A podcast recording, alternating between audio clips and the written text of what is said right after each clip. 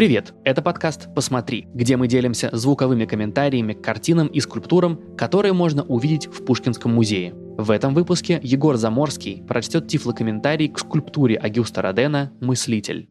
Агюст Роден. Мыслитель. Около 1903 года. Бронза 187 на 96 на 132 сантиметра. Эта монументальная бронзовая скульптура изображает обнаженного мужчину, сидящего на высокой каменной глыбе неровной формы. Его голова с короткими волосами над покатым низким лбом и с прядью, свисающей над левым ухом, опущена вниз. Губами и подбородком он упирается в кисть правой руки, пальцы которой направлены в сторону его груди.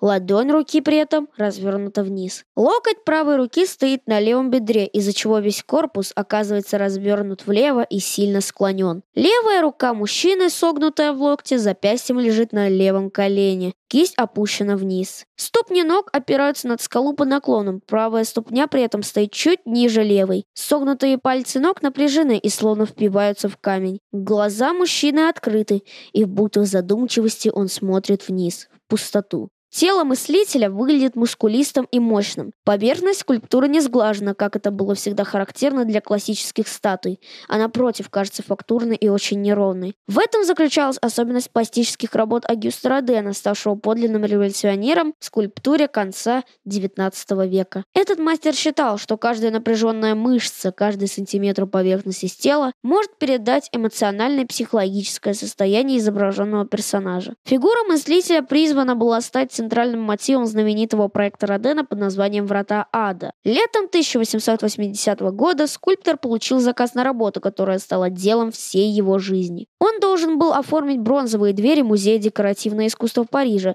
где решил использовать тему божественной комедии Данте. Сидящий в верхней части врат мыслитель, который по первоначальному замыслу являлся изображением самого Данте, смотрел с высоты на созданные им образы. Но в осуществленном варианте этой скульптуры Роден сделал своего героя анонимным. Вместо интеллектуальных черт он наделил фигуру мыслителя необузданной, почти угрожающей мощью. Как написал в 1904 году критик Марсель Адам, в понимании Родена этот человек не является ни мечтателем, ни творцом. Вскоре образ мыслителя стал ассоциироваться с самим скульптором, поэтому не случайно, что именно это произведение было установлено на могиле Родена в Медоне под Парижем. В музее эту скульптуру можно увидеть на внешней колоннаде главного здания на Волхонке 12.